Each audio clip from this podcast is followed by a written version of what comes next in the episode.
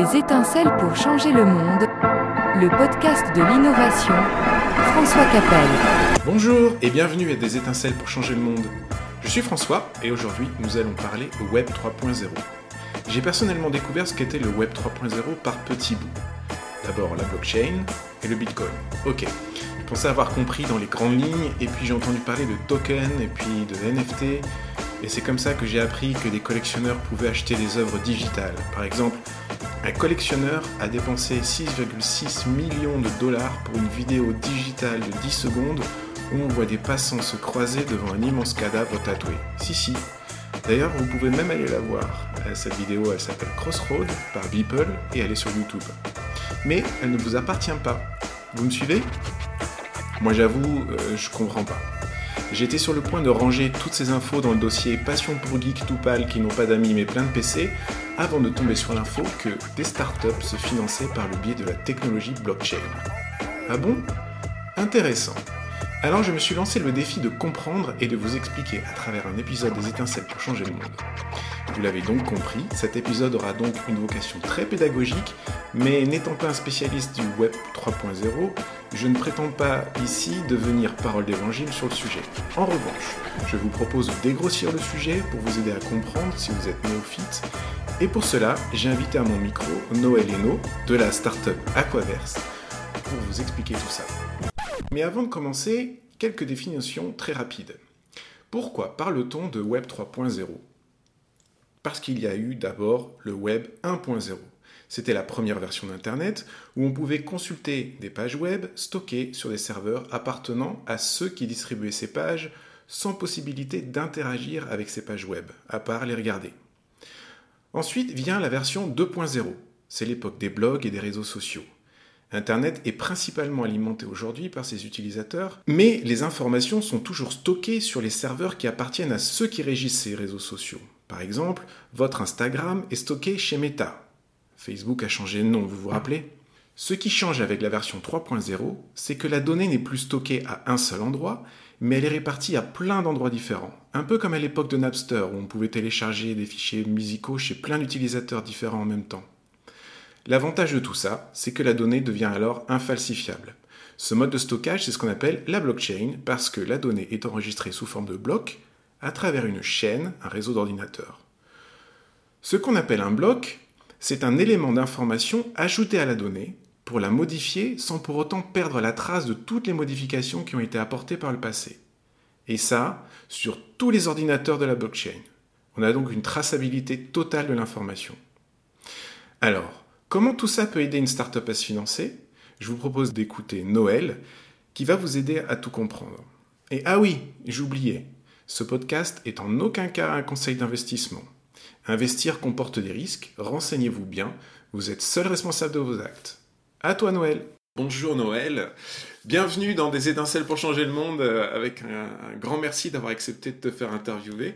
Donc je suis assez curieux de comprendre avec toi les ficelles un petit peu de ton business euh, qu'on appelle donc t'appelles Aquaverse. Mais avant tout, est-ce que tu peux te présenter? Bah, Salut François, euh, merci pour l'invitation. Je suis très content de participer à ce podcast. Du coup, comme on disait, moi je suis un des fondateurs d'Aquaverse, un des quatre fondateurs d'Aquaverse et je suis le COO aujourd'hui, donc le directeur des opérations d'Aquaverse. Et euh, c'est moi qui prends aussi en charge vraiment la partie blockchain euh, euh, au sein d'Aquaverse. Ok. Et une petite question traditionnelle, s'il fallait te, te, caractériser en hashtag, ça serait quoi? Hmm. En hashtag, je, bah, je, pense que je mettrais déjà le, bah, le petit hashtag blockchain. Ouais. le petit hashtag entrepreneuriat, musique, sport. Ouais. Ça, ça représente tout ce qui m'intéresse. Génial.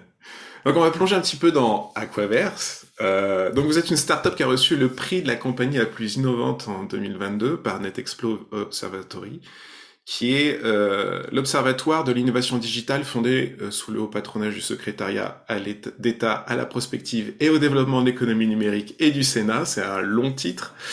Euh, et en partenariat avec HEC. Donc félicitations. Euh, à part être super innovante, donc Aquaverse, c'est quoi en quelques mots? Aquaverse, c'est un projet blockchain qui vise à dépolluer la mer grâce au pouvoir des éponges de mer.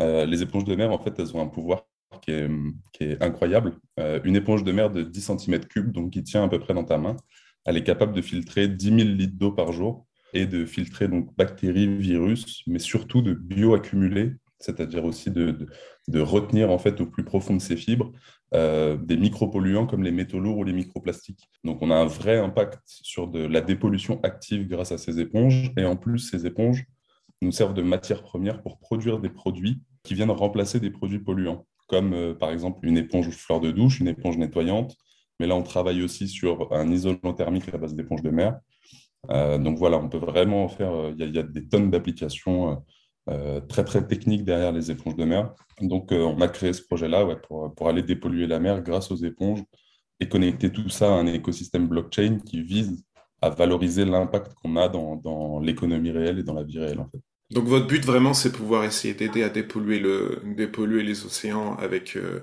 avec en utilisant les, les, éponges. On aurait pu s'arrêter là et faire un, et faire un, mode de levée de fonds traditionnel, entre guillemets, c'est déjà beaucoup de boulot.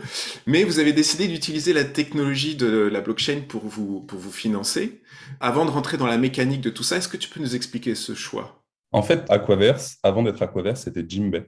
Euh, l'entreprise existe depuis 2018. C'est Dolian, donc euh, le, le, CEO d'Aquaverse de, aujourd'hui aussi, qui avait fondé Jimbay il y a 4 ans. Et euh, le, projet de Jimbay, c'était de vendre du coup ces éponges de mer en magasin pour dégager des bénéfices et euh, financer la recherche. Sauf que dépolluer la mer, ça coûte très très cher.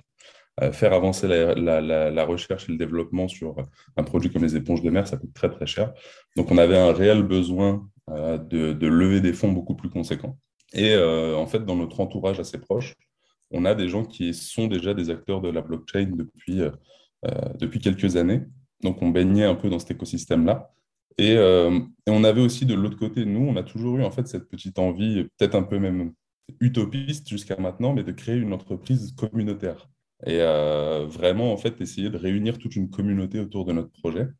Euh, Delaine, il a une phrase où il dit souvent ce projet, il, il est pensé euh, par le peuple et pour le peuple. Et c'est un peu comme ça qu'on le voit, en fait.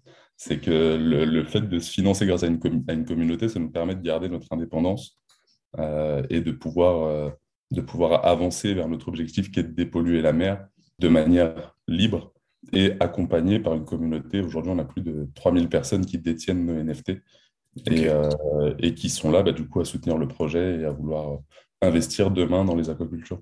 Alors tu dis, c'est marrant ce que tu dis, parce que tu dis par le peuple pour le peuple, mais néanmoins, c'est quand même super élitiste ce mode de financement. Il faut être vachement au courant de ce que c'est.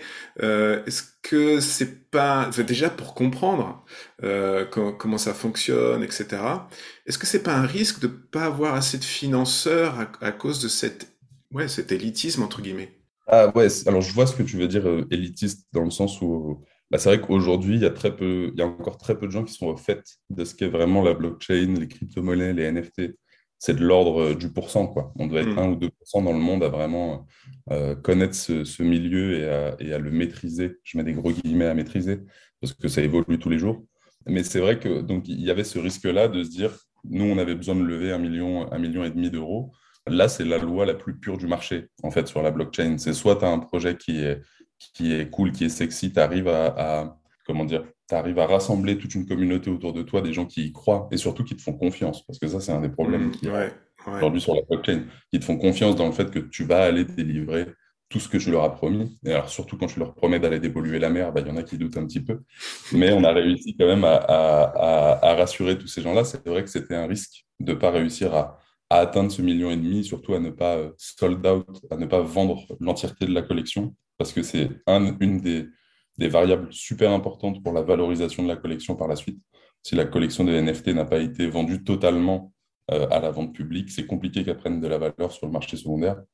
Donc, euh, on, savait que c'était un risque, mais en même temps, on n'avait pas d'autre choix que de le prendre, parce qu'au moment où on s'est lancé dans Aquaverse, la société euh, Jimbay, donc la société historique, on savait que ça ne, entre guillemets, que ça ne mènerait à rien ou que ça mettrait beaucoup trop de temps. Donc c'était un peu un all-in qu'on a lancé, on s'est mis pendant quatre mois euh, à fond sur, euh, sur le projet Aquaverse. Vraiment, quand je te dis à fond, c'était du 6 jours sur 7, 7 jours sur 7, 10-15 euh, heures par jour, parce qu'il fallait qu'on s'imprègne complètement de ce, milieu-là. C'est quelque chose qu'on connaissait de loin, mais on n'avait jamais été acteur de ce milieu-là, donc il fallait en comprendre tous les codes, toutes ces choses-là. Et, on a réussi, on s'est quand même assez, assez vite mis dedans, en fait.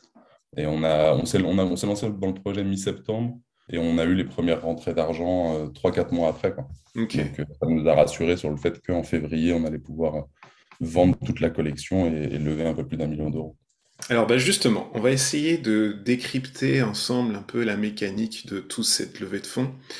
Alors par quoi commencer? Je pense qu'on va commencer par les, par les NFT. Vous allez mettre sur le marché ou mis sur le marché 9999 NFT qui ont été générés par Aquaverse. Euh, c'est quoi ces NFT exactement? NFT signifie Non-Fungible Token ou jeton non fongible en français. Ça veut dire quoi? C'est un objet digital, donc disons plus une donnée, dont la valeur ne peut pas être remplacée par une chose de même nature. Dans la vraie vie, entre guillemets, je peux remplacer un billet de 10 euros par des pièces pour un total de 10 euros. C'est fongible. Par contre, je ne peux pas remplacer ma voiture par une autre directement. Ça ne veut pas dire qu'elle n'a pas de valeur, ça veut juste dire que sa valeur est définie par des caractéristiques qui lui sont propres, son kilométrage, sa marque, sa motorisation, sa couleur, etc. Transféré dans le monde digital, c'est un NFT. Ça peut être une œuvre d'art digitale, une vidéo, un tweet ou un petit personnage comme les Guardians d'Aquaverse. Mais alors à quoi ça sert? Déjà, même si c'est digital, c'est un bien. Et ce bien peut prendre de la valeur, mais c'est aussi la preuve d'appartenance à une communauté. Je vais donner un exemple. La collection de NFT Board Ape Yacht Club est une collection de NFT qui sont des avatars ou disons des images de profil bien sûr uniques et générées par un algorithme et qui représentent des chimpanzés à l'air plutôt blasé. Cette collection de NFT a été générée sur la blockchain Ethereum et de nombreuses personnalités en possèdent, comme par exemple Madonna, Justin Bieber, Paris Hilton entre autres. Et alors à quoi servent ces singes? Notamment à avoir accès à des soirées privées sur des yachts. Et comme le nombre de ces, NFT sont limités, il y en a 10 000 en circulation, les spéculations vont bon train. Originellement vendu à 0,08 Ether, soit environ 190 dollars, le moins cher est aujourd'hui estimé à 198 000 dollars. En 2022, la vente de ces NFT avait généré plus de 1 milliard de dollars.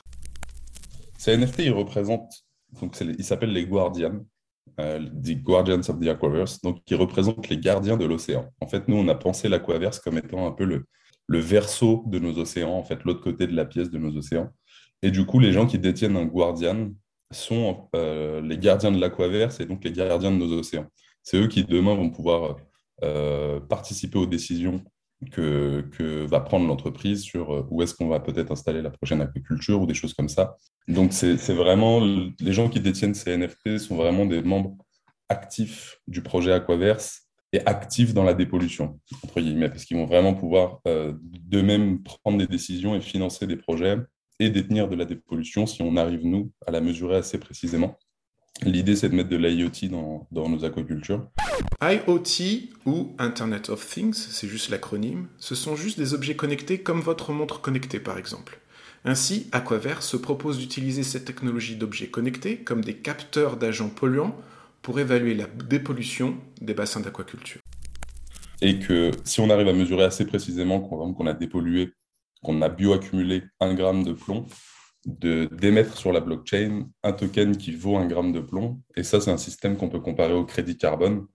Et euh, si hmm. toi, tu détiens un gramme de plomb, tu peux le vendre demain à un industriel qui lui a besoin de compenser son impact négatif. Le fait de devenir un guardian fait vraiment de toi un membre actif de cette communauté qui, vise à dépolluer la mer et à valoriser cet impact. Et donc, c'est, je trouvais euh, ça vachement marrant quand je suis allé sur votre, sur votre site. C'est vachement inspiré de l'univers du gaming. On peut habiller son guardian. Euh, ils, font partie de différents univers, l'univers de pierre, des volcans, etc. Euh, on peut le faire évoluer. mais tout ça, ça sert à quoi en fait? Bah, comme, bah déjà, comme tu l'as dit, c'est très inspiré du gaming euh, et ça aura un intérêt dans notre jeu. Parce qu'on a aussi cette partie-là dans l'Aquaverse, c'est que nous, on développe un jeu vidéo à côté, un play to earn, comme ça s'appelle dans le milieu de la blockchain.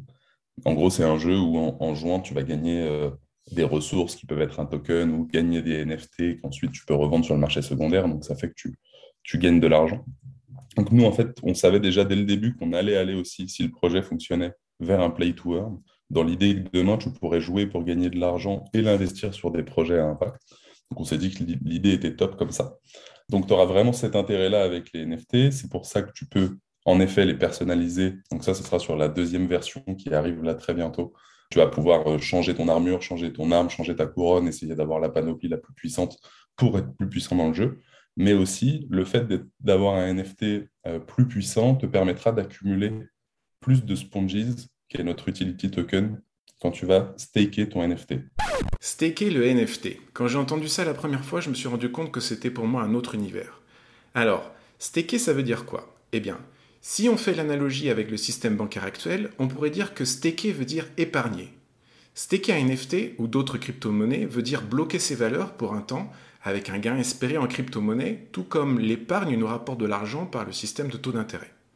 Mais il y a aussi, bien entendu, un risque, et je vous en reparlerai un petit peu plus loin lorsque je mentionnerai les méthodes de validation de blocs des blockchains. Le fait de détenir un NFT fait que tu vas pouvoir accumuler gratuitement, en fait, notre crypto-monnaie, notre utility token. Ce n'est pas mhm. vraiment une crypto-monnaie, mais pour le vulgariser, on va le dire comme ça. Et donc, demain, cette crypto-monnaie, l'investir sur nos projets. Donc, tu as tout intérêt à faire évoluer ton Guardian pour en accumuler de plus en plus.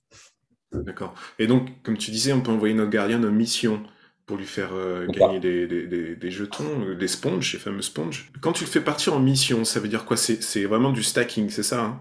Ouais, c'est vraiment du stacking. C'est vraiment, tu le, en fait, nous, on, a décidé encore une fois de le gamifier un peu parce que, euh, en fait, on, s'est rendu compte qu'il manquait, manquait souvent un peu de ça dans les collections NFT aujourd'hui. C'est très peu gamifié, justement, c'est très peu gamifié, même dans l'univers de la blockchain en général. Euh, L'UX, UI, c'est vraiment pas pris en compte aujourd'hui. Mmh. Donc, l'expérience utilisateur, les, interfaces, elles sont vraiment pas travaillées comme tout ce qu'il y a dans le Web 2. Et du coup, nous, on s'est dit, bah, plutôt que juste, entre guillemets, euh, appeler ça du staking et bon bah voilà, t'envoies ton NFT dans un smart contract qui te le rend une semaine après. On a décidé de gamifier un peu tout ça, de mettre un peu de notre lore dedans, donc un peu de l'histoire des Guardians. Et là, c'est vraiment l'idée, c'est que bah ouais quoi, j'envoie mon, moi j'envoie mon gardien en mission. Pendant qu'il est en mission, bah, il est en train de défendre l'Aquaverse contre contre euh, ses grands ennemis qui sont le, enfin, qui est la pollution, son grand ennemi qui est la pollution. Donc pendant ce temps-là, j'accumule du sponges que demain, je vais pouvoir investir sur des vrais projets dans la vraie vie qui iront s'attaquer à la vraie pollution. Mais du coup, vous avez travaillé un scénario de jeu? Vous avez comment ça a fonctionné? Ouais, bah alors y a, là, on ne peut pas encore rentrer là-dedans. Tout ça, ça va, ça va arriver là très très bientôt. Euh, mais tout, tout va être amené à évoluer. En fait, donc nous, la première étape, en effet, ça va, tu vas avoir une petite animation. Tu vas peut-être juste le voir partir en mission et le voir revenir une semaine après. Mais l'idée, c'est vrai, à l'avenir, on ne se met aucune limite. C'est euh, peut-être que tu pourras, pendant les 7 jours où ton NFT il est staké, tu pourras venir voir et peut-être en direct le voir se combattre contre des ennemis. C'est des choses. ça pourrait être très sympa en tout cas, du moins. Mmh, Plutôt mmh. que juste de, venir voir que son NFT, bon bah voilà, il est toujours entre guillemets stacké, mais il se passe rien. En fait, aujourd'hui, quand tu, tu ton NFT ou tes, crypto-monnaies sur, euh, bah, chez, un, provider ou sur un projet, il se passe vraiment rien. C'est. Mmh. Euh, je clique sur un bouton, c'est stacké, je reviens dans une semaine et je reclique sur le même bouton et je le récupère. Donc nous, ça nous tient à cœur en fait de venir un peu, j'ai envie de dire, en fait on, se dit souvent ça, c'est que on, nous on est rentré dans le, dans le Web 3 avec les standards du Web 2. Et en fait, même au niveau de notre site internet et tout, on a fait un site internet qui est vraiment, là on a, on a ressorti une nouvelle version et euh, on essaye vraiment de se mettre au niveau de standard en termes de, comme je te disais, quoi, du X, du Y, de gamification, de toutes ces choses-là au standard des meilleurs du Web 2. Euh, hmm. Parce qu'aujourd'hui, dans le Web 3, c'est un peu délaissé, justement parce que c'est quelque chose d'assez élitiste et qui se dit de toute façon, les gens qui sont là, euh, ils ne sont pas là pour, euh, entre guillemets, ils sont pas là pour s'amuser ou quoi que ce soit, ils sont là pour que, la blockchain soit fonctionnelle. Mais si on veut aller vers l'adoption de masse, il va falloir rentrer un peu plus dans des mécanismes hmm. où, voilà, quand on fait des interfaces qui sont simples à comprendre, ou où l'expérience utilisateur elle est poussée, où les gens prennent plaisir, s'amusent à, manipuler leur NFT. Il faut, pour moi, il faut tendre vers ça. Et donc du coup, vous avez, vous allez créer vraiment tout un univers. C'est, euh, c'est un aquaverse, ça veut dire en fait, c'est le, métavers de, de, l'eau, hein, c'est ça, hein, c'est, le de... Vous avez entendu parler de Facebook, devenu maintenant Meta, comme étant le premier créateur du métavers qui sera l'Internet de demain? Bravo, vous avez tout faux, tout comme moi il n'y a pas si longtemps. En vérité, il n'existe pas qu'un métavers, mais autant de métavers qu'il peut y avoir de sites web dans un futur proche. Et Meta, ex-Facebook, n'est pas le premier métavers à exister. Second Life a déjà 20 ans. Un métavers, c'est donc un espace virtuel en 3D avec lequel on peut interagir un peu comme dans un jeu vidéo. On peut imaginer se promener dans un supermarché et faire les courses depuis son salon en poussant un caddie virtuel après avoir chaussé des lunettes de réalité virtuelle par exemple. Ça, ça serait un métavers possible pour Carrefour, pourquoi pas. Donc vous allez créer tout, un univers et qu'est-ce qu'on va y faire dans cet univers? Donc là, on a déjà parlé du faire partir euh, notre euh, NFT en mission, mais qu'est-ce qui peut se passer d'autre? Euh, alors, bah, l'objectif, en fait, là, nous, on essaie de déployer tout notre, écosystème blockchain et, de mettre en place pas mal de choses. Donc, en fait, ce métaverse, qui à l'avenir sera certainement, je l'espère, euh, un métaverse euh, en, en 3D, donc en, réalité virtuelle, ces choses-là. Aujourd'hui, on va déjà s'orienter à court terme sur une plateforme 3D immersive pour remplacer notre site Internet. Donc, c'est euh, en gros, tu vas pouvoir y aller. Donc, comme on disait, envoyer ton Guardian en mission, mais tu vas aussi pouvoir accéder au Guardian Council physiquement, entre guillemets, enfin, numériquement, mais, mais, physiquement, tu vas pouvoir marcher pour rentrer dans le Guardian Council.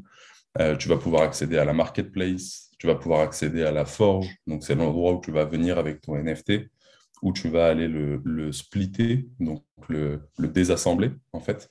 Tu vas récupérer, euh, tu vas ramener ton NFT complet, tu vas récupérer 5 NFT, euh, le corps, l'armure, la couronne, l'épée et le fond, pour, comme on le disait tout à l'heure, en fait, pour pouvoir rassembler de meilleurs NFT.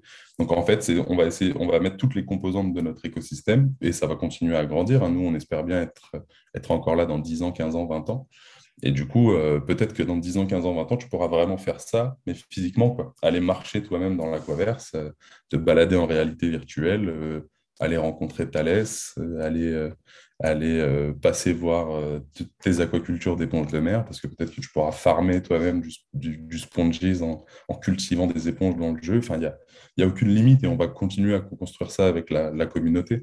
Nous, on a lancé le projet, on a créé le projet pour pouvoir le lancer et le mettre sur les rails, mais la manière dont il va évoluer dans le temps, bah, finalement, on ne peut pas vraiment on peut pas vraiment nous fixer dessus parce qu'on va vraiment co-créer ce projet avec toute la communauté. Donc moi, là, ce que je te dis, si demain la communauté nous dit non, non, non, nous, on ne veut pas d'un métaverse en 3D, euh, ça, ça ne nous intéresse pas du tout, ben, on ne le fera pas. Tu vois. Voilà. Et ça, j'aimerais revenir là-dessus, parce que quand tu dis la communauté, c'est le Guardian Council seulement, c'est ça? Oui, oui, bah alors oui, le Guardian Council, c'est les gens qui détiennent nos NFT.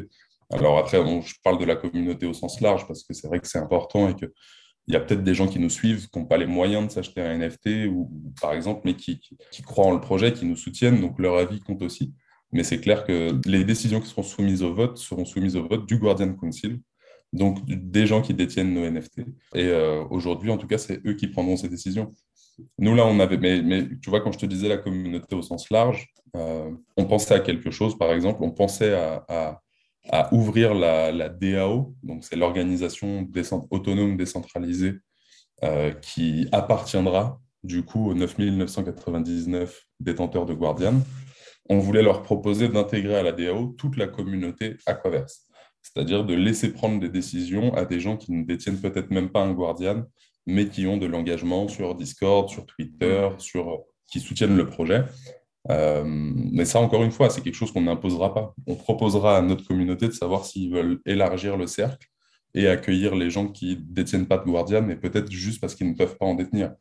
DAO. Et non, on ne parle pas de dessin assisté par ordinateur, ok boomer, mais de Decentralized and Autonomous Organization, soit d'organisation autonome décentralisée.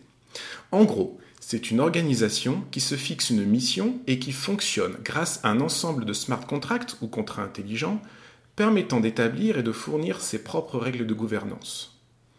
Un contrat intelligent, c'est un algorithme irrévocable qui est en quelque sorte un équivalent informatique du contrat papier et qui permet de sécuriser l'ensemble des données ou décisions en empêchant leur suppression a posteriori. Les règles de gouvernance fournies par ces contrats intelligents sont transparentes et immuables, et donc cette organisation est autonome, car une fois déployée, son fonctionnement ne peut plus être stoppé ou modifié autrement que parce qu'il aurait été éventuellement prévu pour le faire par exemple l'admission de nouveaux membres, changement de certains paramètres décisionnels, etc. Dans le cas d'Aquaverse, ce sont pour le moment les détenteurs de NFT qui font partie de la DAO. Ce qui est intéressant dans ce que tu racontes, c'est qu'en fait, le, mode de gouvernance, il est aussi décentralisé, il appartient plus à vous, euh, mais appartient à, la communauté. Je me trompe? Ouais, alors il y a une limite à ça, en fait, parce que les décisions qui sont prises par la DAO, c'est des décisions qui sont, euh, que nous, on décide de soumettre à la DAO. Donc en fait, tu as toujours, as toujours euh, entre guillemets, tu as toujours quelqu'un ou quelque chose au-dessus des DAO euh, et encore, enfin non, là je fais une, très, je fais une mauvaise généralité. Euh, dans une vraie DAO, les gens peuvent venir proposer des projets, faire des propositions et tout est voté par la DAO. Nous, pour l'instant, on va amener les premières décisions à la DAO. La, DAO prendra ses décisions et en fait, on va créer les règles de la future DAO avec eux. C'est un peu complexe, mais en fait, si, on veut, si on veut essayer de, si on veut essayer d'imager par euh, ce qui existe en ce moment dans les boîtes qui sont plus traditionnelles, euh, cette DAO qui est le Guardian Council, c'est plutôt comme euh, un actionnariat ou un conseil d'administration. Hmm, ça, c'est deux mots qui font très peur.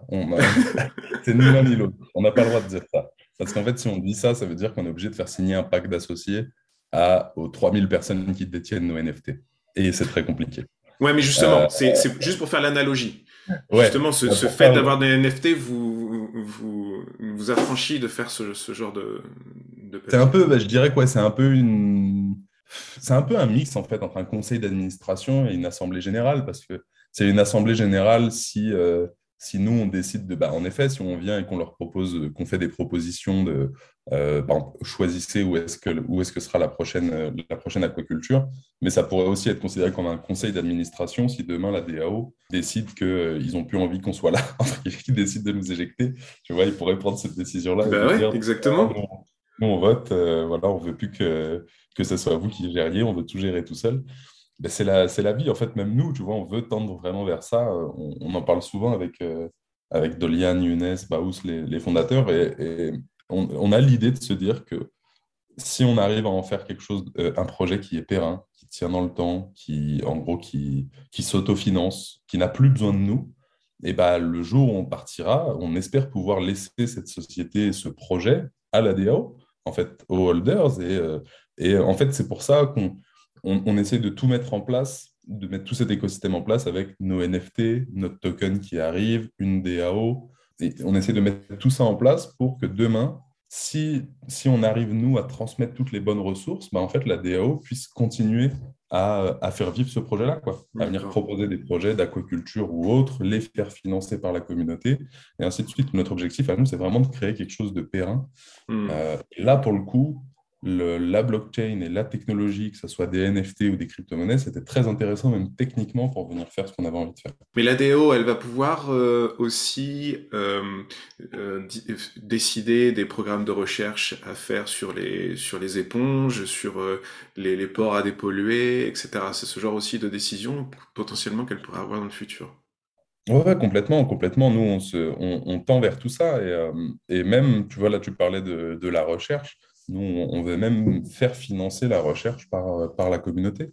D'accord. L'idée, c'est, euh, par exemple, je te donne un exemple, encore une fois, ce n'est pas gravé dans le marbre, mais les, dernières idées sur lesquelles on s'est arrêté, c'est que, par exemple, si toi, tu décides de financer euh, la thèse d'une chercheuse, prenons un, produit, euh, par exemple, l'isolation thermique. Ce n'est pas le cas aujourd'hui, ce n'est pas comme ça que ça se passe, mais on peut prendre cet exemple-là.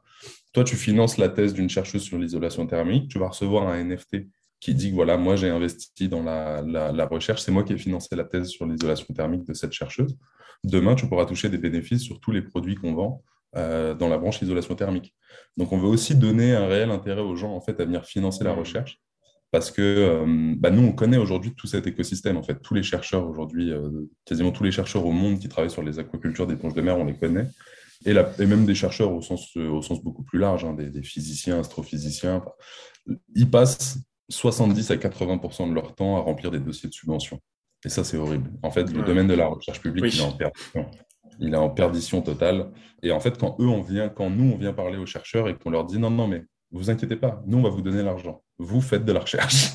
ça, ça, les, ça, les, ça les étonne, en fait. Ils sont, ils sont agréablement surpris qu'on en soit là.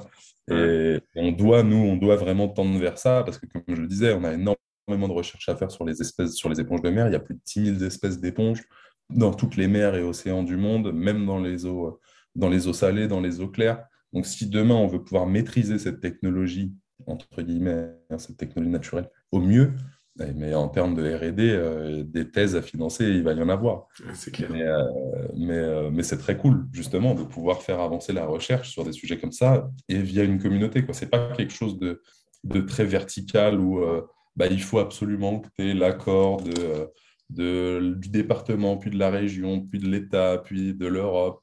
Voilà, non. J'ai une super idée, on se met tous autour de la table, allez, on te fait confiance, on croit en toi, tiens, voilà l'argent, vas-y.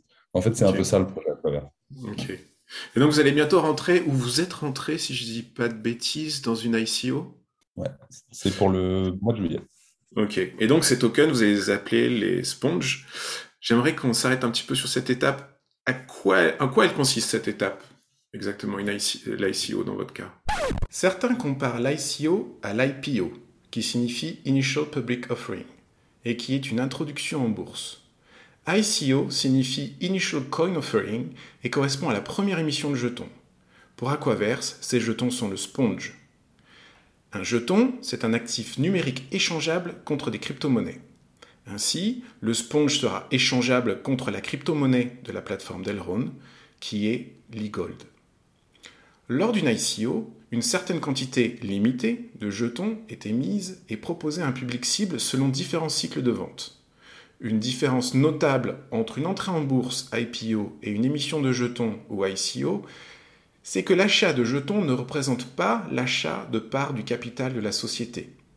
Ainsi, les ICO agissent comme des collectes de fonds et permettent aux sociétés émettrices de gagner rapidement de l'argent pour se financer. Au contraire de l'IPO, l'ICO n'est pas régulé aujourd'hui. En effet, l'achat de jetons n'offre aucune garantie à l'acheteur. Euh, alors là, l'idée, bah, du coup, c'est de vendre la, partie des, jetons euh, publics, en gros. Donc, dans, la tokenomics, il y a une partie des jetons qui est vendue au public. Euh, là, le but, c'est cette vente-là. Il y aura une vente en plusieurs, en plusieurs rounds. Il y aura le round de la communauté, il y aura le round du Kardashift si on est sélectionné par la communauté du clap. Attendez un peu, Noël va vous expliquer plus loin ce qu'est Kardashift et la communauté du clap. Il y aura euh, le rang des investisseurs privés, il y aura l'ouverture au public où là tout le monde pourra venir investir. Mais l'idée, voilà, c'est de vendre euh, au public notre token, en fait. Et du coup, mhm. c'est ça qui va lui donner son prix de base. Et ensuite, il s'échangera sur le marché secondaire, sur le marché, en fait, il s'échangera sur le marché. Et une fois qu'il est plus dans nos mains, c'est le marché qui décide de son prix. Si, si, si c'est un token qui est intéressant, qui a des utilités, que notre écosystème attire des gens, bah, le token va se valoriser. Si à l'inverse, le projet ne délivre pas, que la communauté se délaisse et ainsi de suite, le, token se dévalorisera. Donc le token, c'est purement un argent, c'est une crypto-monnaie en fait, hein, c'est ça. Et il donne, si, imaginons que j'ai beaucoup de, de sponge, donc de vos tokens, suffisamment pour que y ait, ça coûte plus cher qu'un NFT. J'ai toujours pas le droit de décision par rapport à un NFT. Non, c'est pas pensé comme ça en tout cas aujourd'hui. Ok. Non.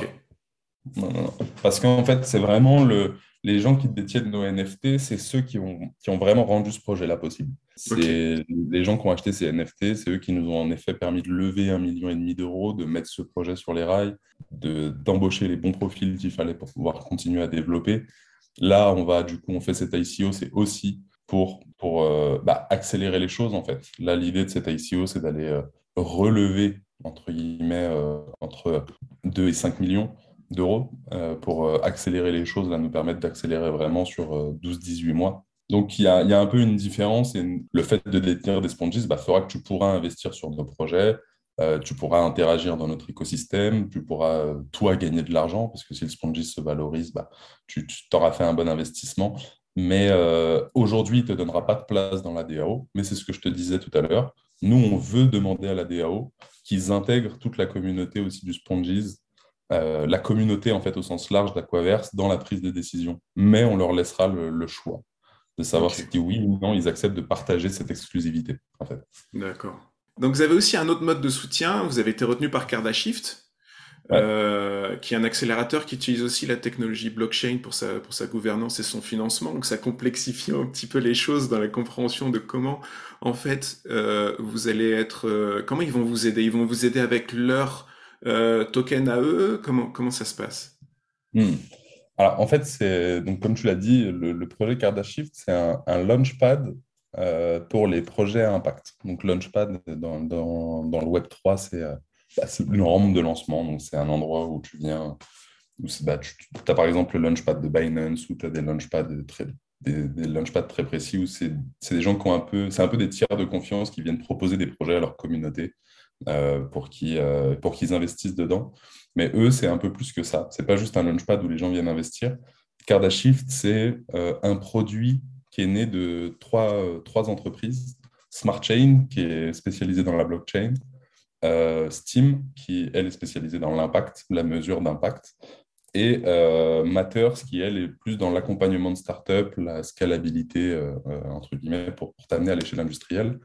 Donc c'est un, cocktail, vois, qui correspond très très bien avec ce qu'est Aquaverse, parce que bah, Aquaverse, on est dans la blockchain, on doit avoir de l'impact, et demain, on devra produire à échelle industrielle des éponges. Donc, en fait, euh, si on est sélectionné par la communauté du CLAP, donc les gens qui détiennent du CLAP, encore une fois, c'est le, token, la crypto-monnaie de Cardashift, euh, les gens qui détiennent du CLAP, là, vont pouvoir voter parmi les 10 projets euh, pour ceux qu'ils ont envie de voir accompagnés par Cardashift. Ensuite, eux, ils accompagnent les porteurs de projets, du coup, sur ces différents points. Ils essaient de, dérisquer le projet, de voir où est-ce qu'il y a encore des points d'interrogation, d'accompagner les porteurs, de les faire trouver les bonnes solutions, de les mettre en contact avec les bonnes personnes. Et ensuite, dans un deuxième temps, là, il y a une phase de financement qui est proposée à leur communauté. Et c'est ce que moi, je te disais tout à l'heure. Si nous, on est sélectionné par, par la communauté, euh, la communauté de, de Cardashift et qui veulent euh, que Cardashift nous accompagne et demain nous financer, les détenteurs de CLAP, ils auront un, un accès privé à notre ICO. Donc, ils auront euh, un, un round de l'ICO qui leur est réservé. Les gens qui hmm. détiennent CAP peuvent venir investir chez nous. Donc, ouais, il y a un peu ces deux parties-là. Tu as vraiment l'accompagnement dans la création, la construction et la, la, pérennisation du projet. Et tu as le financement via la communauté dans un deuxième temps. Euh, et encore, je crois que le financement n'est pas obligatoire. Et vous, vous serez financé par leur crypto-monnaie? Ouais, le, le clap. Alors, le clap. ça, c'est encore, c'est un peu, c'est, un peu complexe. On est en train de voir techniquement comment on va faire parce que du coup, on n'est pas sur la même blockchain. Après, en gros, nous, on peut s'arranger directement avec le Kardashift. Donc, peut-être que eux vont récupérer les fonds euh, de la communauté pour que nous, on les, ensuite, on les récupère. Donc, je ne sais pas si on les récupérera en clap ou pas. Mais, euh, mais du coup, oui, c'est, que du financement en crypto-monnaie, en tout cas. Hmm. Mais vous, vous êtes sur une autre blockchain qui est Elrond c'est ça? Ça. Qui est basé sur une méthode de validation de la même, hein, Proof of Stake. Comment vous l'avez choisi en fait cette, euh, cette, cette blockchain? Proof of Stake et Proof of Work, ça veut dire quoi? Je ne sais pas si ça se traduit vraiment en français. On pourrait essayer Proof of Stake, c'est la preuve d'enjeu, et le Proof of Work, c'est la preuve de travail. Alors c'est quoi tout ça? Rappelez-vous, on a parlé de la blockchain et on a dit que la donnée inaltérable pouvait être modifiée par l'ajout de blocs. Le proof of stake et le proof of work sont deux manières différentes de valider l'ajout de ces blocs. D'un côté, on a le proof of work. La blockchain la plus connue, c'est le Bitcoin. Les mineurs de Bitcoin, pour obtenir le droit de créer un bloc, participent à une compétition basée sur la vitesse qui consiste à être le premier à résoudre des problèmes mathématiques complexes. Le premier qui réussit gagne le droit de valider le bloc ainsi que la récompense sous la forme de Bitcoin. Comme différents ordinateurs sont mis en compétition, cela prend beaucoup de puissance de calcul et donc d'électricité.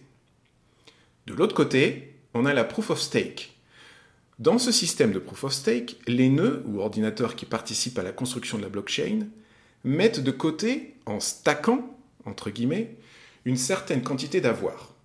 Un validateur est ensuite choisi semi-aléatoirement pour chaque bloc parmi tous ceux qui ont misé un minimum.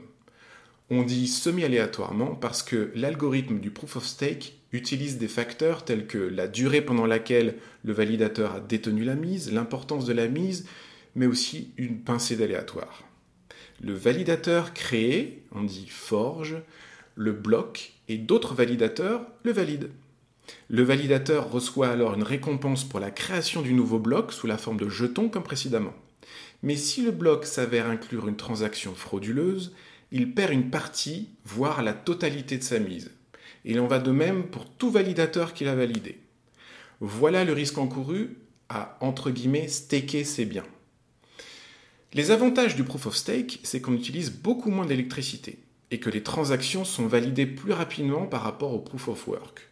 Voilà aussi pourquoi le proof of stake est plus écolo, car on utilise beaucoup moins de puissance de calcul. Euh, bah, y avait, il y avait pas mal de choses qui rentraient en compte. Déjà, euh, il fallait absolument que ce soit du proof of stake. Ça, il n'y avait pas de question parce que c'est vrai qu'en termes de consommation énergétique, euh, je crois qu'on est de, sur Elrond, je crois qu'on est de l'ordre. Si, si, on veut un ordre d'idée, je crois que c'est 0,02% de la consommation d'Ethereum. Donc, on voit que c'est vraiment, en fait, il y a un gap entre le proof of work et le proof of stake qui est mm. énorme. Et ça s'explique facilement par le, la, justement la manière de valider les blocs sur la blockchain, mm. qui est totalement différente. Donc, déjà, le fait que ce soit proof of stake. En plus de ça, euh, Elrond, euh, c'était la première blockchain carbone négative. En fait, eux, ils compensent leur impact. Le, la compensation, c'est assez décrié, mais bon, c'est le minimum qu'on puisse faire aujourd'hui. Eux, ils compensent à 125% leur impact leur impact carbone. Donc, en fait, euh, euh, ils, font planter des arbres par une association euh, partenaire qui vient du coup compenser l'impact carbone des, serveurs du, réseau Elrond.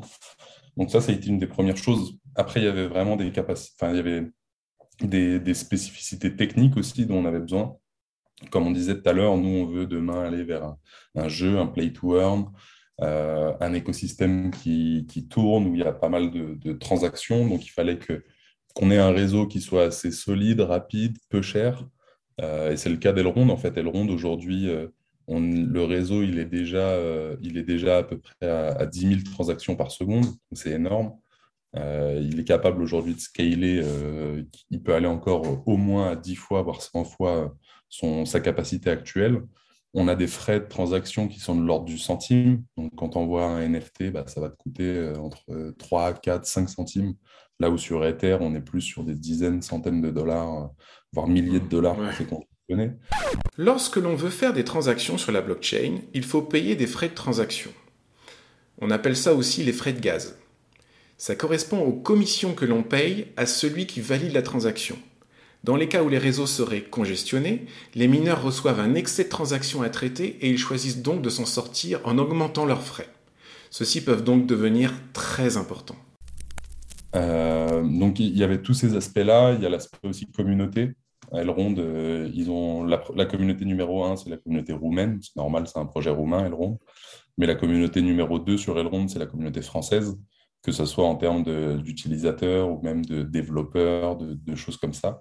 Donc c'était très intéressant pour nous en fait de pouvoir se lancer euh, sur Elrond, quoi, parce qu'on était auprès de notre communauté sur une blockchain qui correspondait pile à ce, ce dont on avait besoin techniquement et il y avait aussi cette question un peu de, bah, de time to market où euh, bah, sur Elrond, ça se lançait les NFT. Quand nous, on est arrivé, on était genre la, la 11e ou 12e collection euh, à se présenter. Même pas à, vendre des NFT. Genre, il y avait une ou deux collections qui avaient réussi à vendre leur NFT sur Elrond à ce moment-là. Donc, on était au tout, tout début, mais nous, on le sentait bien. Donc, ça aussi, c'était un pari qui était assez risqué parce que du coup, euh, le ça aurait pu, euh, ça aurait très bien pu ne pas marcher en fait. Mhm. Le NFT sur Elrond aurait très bien pu ne pas marcher. Et, euh, et en fait, nous, on est arrivé au moment où bah, les, les, NFT sur Elrond ont pris un peu plus de, de hype. Aujourd'hui, il y a des centaines de projets qui sont présents sur Elrond. Mhm. Et euh, donc, donc c'est un peu, c'est un peu le tout. C'est tous ces éléments-là qu'on fait qu'on s'est dit, bah voilà, on, on, était persuadé qu'Elrond c'était le bon choix et, et on continue à penser aujourd'hui qu'on ne s'est pas trompé. Ok, très bien. Eh ben, tant mieux. non, parce que ce que, ce que je vois, c'est que bah, Kardashian, justement, eux, ils sont sur Cardano. J'avais du mal à vraiment voir la différence entre. Euh, Cardano et Elrond Ouais, entre les, les deux blockchains, voir euh, s'il fallait choisir entre les deux. Bah, en fait, c'est venu à un moment. Hein, tu vois, nous, on a hésité, euh, on a regardé, on a regardé Polygon, on a regardé Solana, on a regardé Cardano, on a regardé. Enfin voilà, il y a, beaucoup de, blockchains auxquels on s'est intéressé. Cardano, c'est un, peu, un peu différent. En fait, Cardano, c'est euh, une des blockchains aujourd'hui en termes de valorisation, ils sont dans le top 10, fait partie des blockchains les plus valorisées. mais c'est une blockchain qui est assez particulière déjà par son, son langage de programmation. Son langage, c'est de l'Haskell. C'est un langage qui est très algorithmique, qui est, très compliqué. C'est le plus compliqué des langages que tu peux trouver aujourd'hui sur, sur la blockchain. Alors c'est génial parce que Cardano, ils, vont vers des utilités dans la recherche, dans la médecine, dans des choses comme ça. Euh, mais euh, mais aujourd'hui, en fait, il y a très peu de choses qui ont été délivrées sur le réseau. En fait, lui-même, le réseau met pas mal de temps à se mettre à jour. Donc là, les choses sont en train d'évoluer. Mais euh, en fait, je ne sais pas comment l'expliquer comme ça, mais ils ont un peu pris, ils n'ont pas été aussi, j'ai envie de dire, aussi start que les autres. Cardano. Euh, ils ont voulu créer tout de suite la blockchain la plus sécurisée, la plus fiable, la plus, la plus tout. Et mm. en fait, euh, bah, ils, sont passés un tout petit peu à côté de l'adoption des gens qui commencent à dire oui, mais en fait, il ne se passe rien, il ne se passe rien, il ne se passe rien, il ne se passe rien. Alors que tu as des blockchains à côté qui sont, bah, j'ai envie de dire, qui sont peut-être moins sécurisés, moins décentralisés, moins. Bah, de toute façon, tu as, toujours ce triangle-là dans la blockchain, tu ne peux pas tout avoir. Hein. Tu ne peux pas avoir la mm. rapidité, la sécurité, la décentralisation. Euh, donc, eux, ouais, Cardano, ils ont, ils, ont, ils ont vraiment centré sur le, la, la, sécurisation du réseau et tout. Et il n'y a pas eu énormément de projets qui se sont développés sur, euh, de gros projets qui se sont développés sur Cardano. Mais tu vois, par exemple, Cardashift, eux, ils ont fait ce choix-là justement parce qu'il n'y avait encore pas énormément de projets sur Cardano. C'est le premier launchpad sur Cardano. Donc, euh, c'est aussi un défi. Quoi. On aurait pu aussi mm. décider de relever ce défi. Il y a des NFT qui se vendent sur Cardano. Mais, euh, mais il y a aussi, dans l'entrepreneuriat en général, tu as aussi un truc qui est souvent négligé, mais qui est très important, c'est l'instinct. L'instinct et le feeling, en fait. Et euh, quand tu sens quelque chose, il faut, il faut bien sûr réfléchir, hein, mais bien souvent, il ne faut, pas aller contre son instinct. Et nous, notre instinct nous disait que bah, ça sentait bon. Et, euh, finalement, bah, pour l'instant, ça va. Pour l'instant, ça va tant mieux. Euh, mais néanmoins, on a vu dernièrement, alors je sais pas ce que, on, a vu dernièrement la crypto-monnaie de la blockchain Terra, euh, qui s'appelle oh. Luna, qui s'est écroulée jusqu'à disparaître euh, le 13 mai mm. dernier. Est-ce que vous craignez pas un effet domino sur, sur l'e-gold? Non, alors non, non, très clairement non, parce que l'effondrement de Luna, c'est quelque chose de bien, bien particulier. Euh, on peut en parler, mais ça va me prendre euh, au moins deux minutes. Non, non, mais vraiment, voilà, euh, comprendre s'il va y avoir un effet domino, au moins sur la confiance des gens. Alors, en fait, le, problème, je comprends, je comprends ta question. Le problème, c'est qu'en effet, tout, est basé sur la confiance des gens. Si les gens comprennent pourquoi Luna est allé à zéro, ils ne se poseront même pas la question de si le GLD ou l'Ethereum ou le Bitcoin ira à zéro.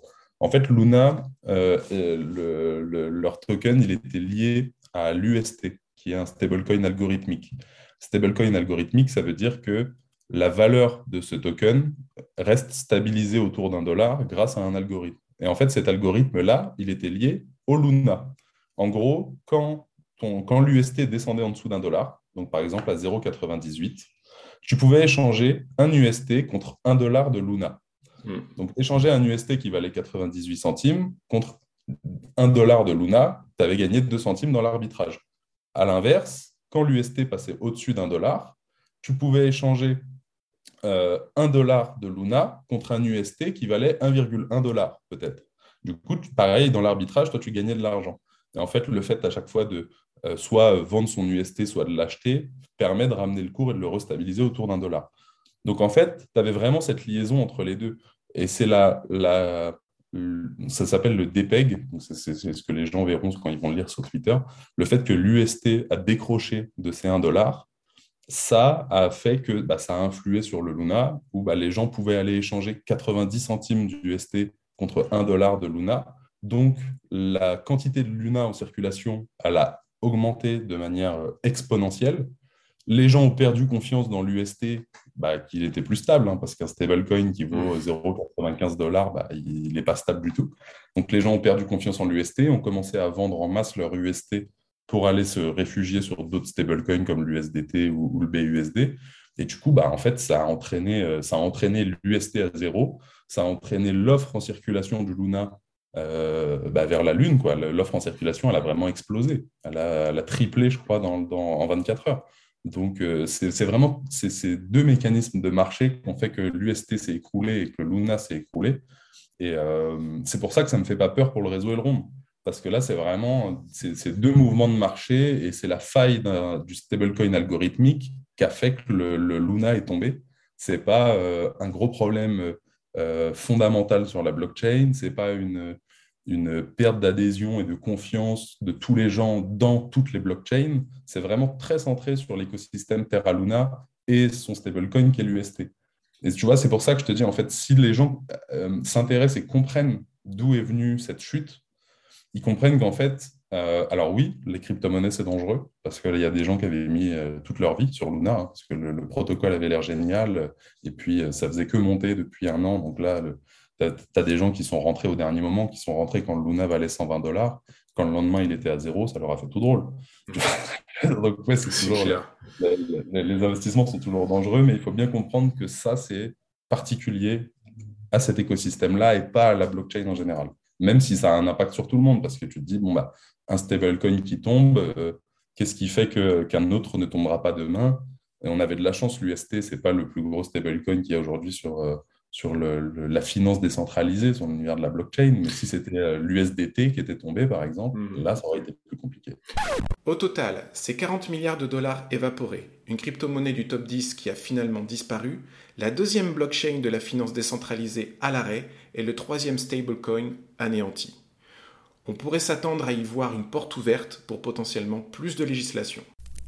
Est-ce que vous essayez de renforcer un espèce de message de confiance pour, euh, expliquer un petit peu la situation de Terra par rapport à, Elrond ou, pas du tout?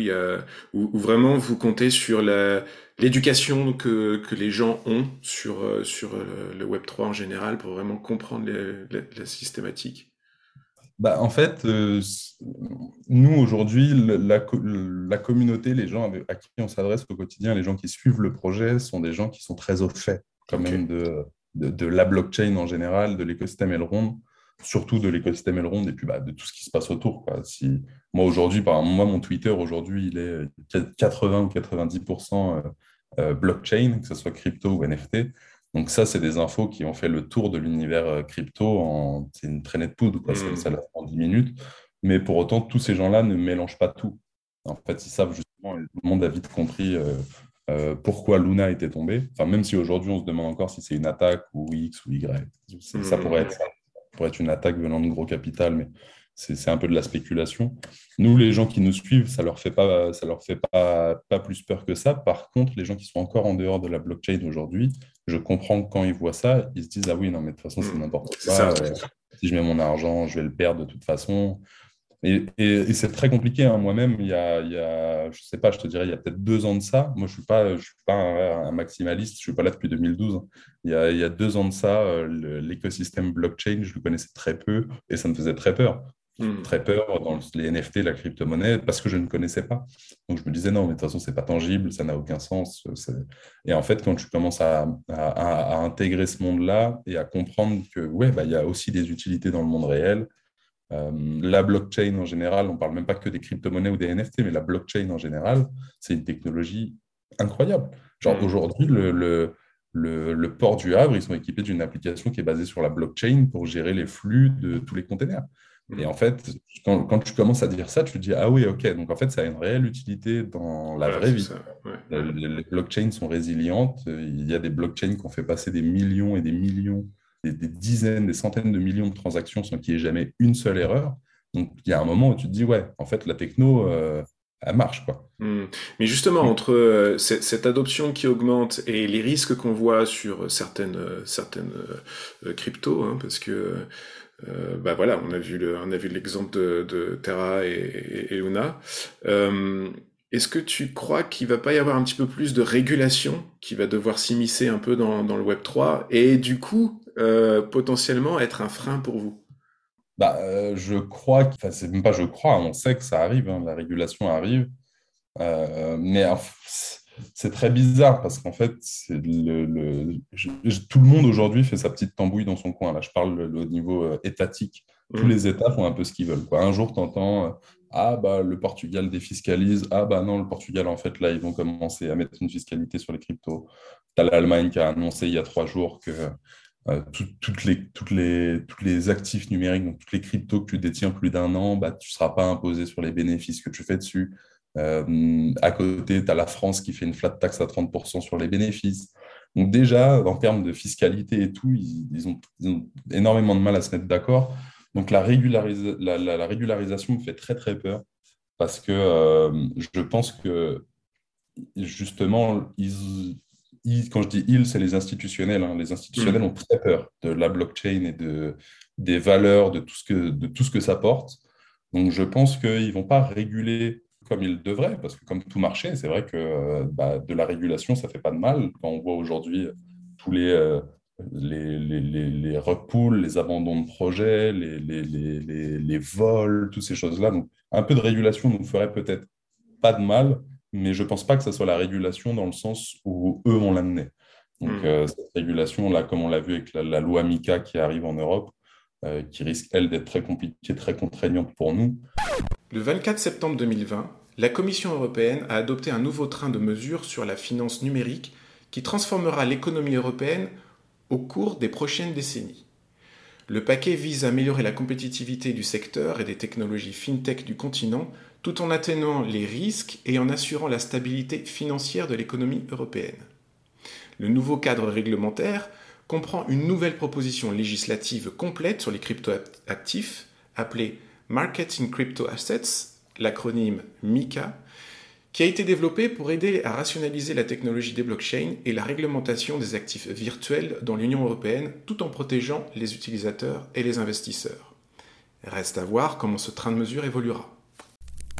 Euh, nous, franchement, aujourd'hui, on est dans un, un peu dans un dilemme, quoi, parce qu'on est, on est français. Ah ouais, bah, on est français, on a toujours vécu en France, on a fait nos études en France. Aujourd'hui, on est une société française et on en est fier. On espère pouvoir le rester aussi longtemps que possible. Et c'est pour ça qu'on espère que la France et l'Europe ne vont pas être trop, trop, trop restrictifs et trop durs mmh.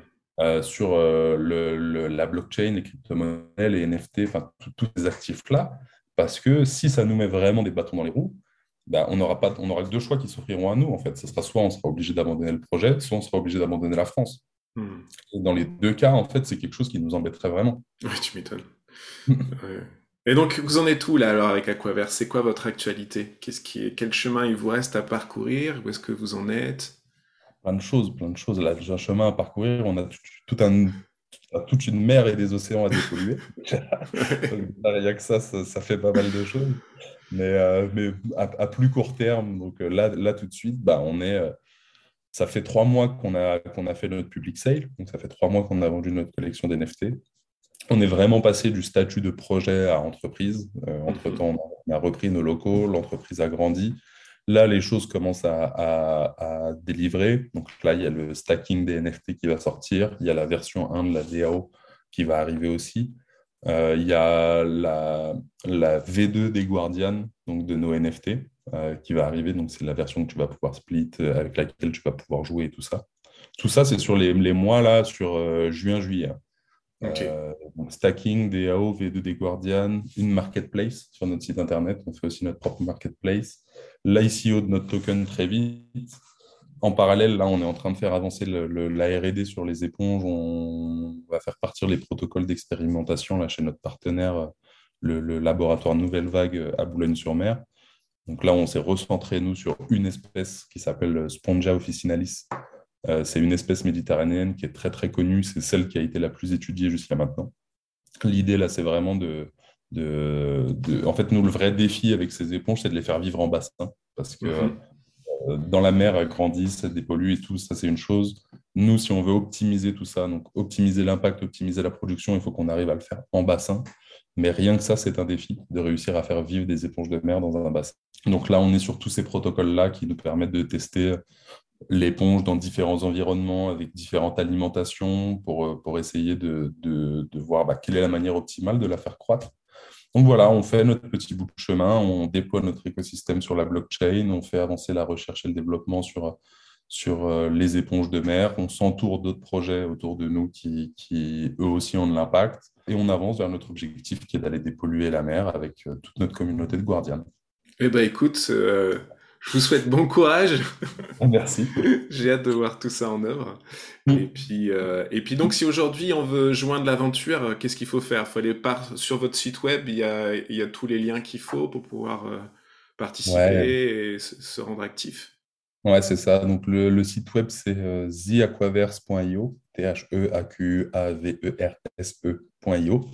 Euh, euh, et, sur The Aquaverse, vous allez pouvoir retrouver tous les liens. Vous avez bah, déjà sur le site, vous allez pouvoir facilement comprendre le projet. Vous pouvez vous balader sur le site, aller lire notre white paper. Donc ça, c'est ce qui représente un peu bah, toute l'image qu'on a du projet, l'idée qu'on s'en fait aujourd'hui, la roadmap, toutes ces choses-là. Vous pourrez accéder à tous nos réseaux pour venir nous rejoindre. Et si vous voulez devenir un, guardian, il vous suffit d'aller acheter un de nos NFT sur, euh, sur les différentes marketplaces du réseau Elrond. Donc, euh, il y a Bedrar, il y a Trust Market, euh, Isengard, il y en a plusieurs. Si vous faites vos petites recherches, vous trouverez facilement. Génial. Un grand merci, Noël. Merci à toi, François. Merci, à bientôt. À bientôt. Un énorme merci à toi, Noël. Longue vie à Aquaverse. J'espère que sa belle mission réussisse et dure dans le temps. Je verrai les éponges différemment à partir de maintenant. Et de mon côté, Ouf J'espère ne pas avoir dit trop de bêtises, c'était un bon défi pour moi que de m'attaquer à ce sujet hautement technique, vous l'aurez compris. En tout cas, j'espère que si vous êtes comme moi il y a quelques mois, j'aurai réussi à dégrossir le sujet et le rendre plus compréhensible et pourquoi pas même intéressant. Merci à vous, amis auditeurs, de votre soutien. Il ne me reste plus qu'à vous donner euh, rendez-vous au prochain épisode. Et en attendant, souvenez-vous, innovez, mais restez vous-même.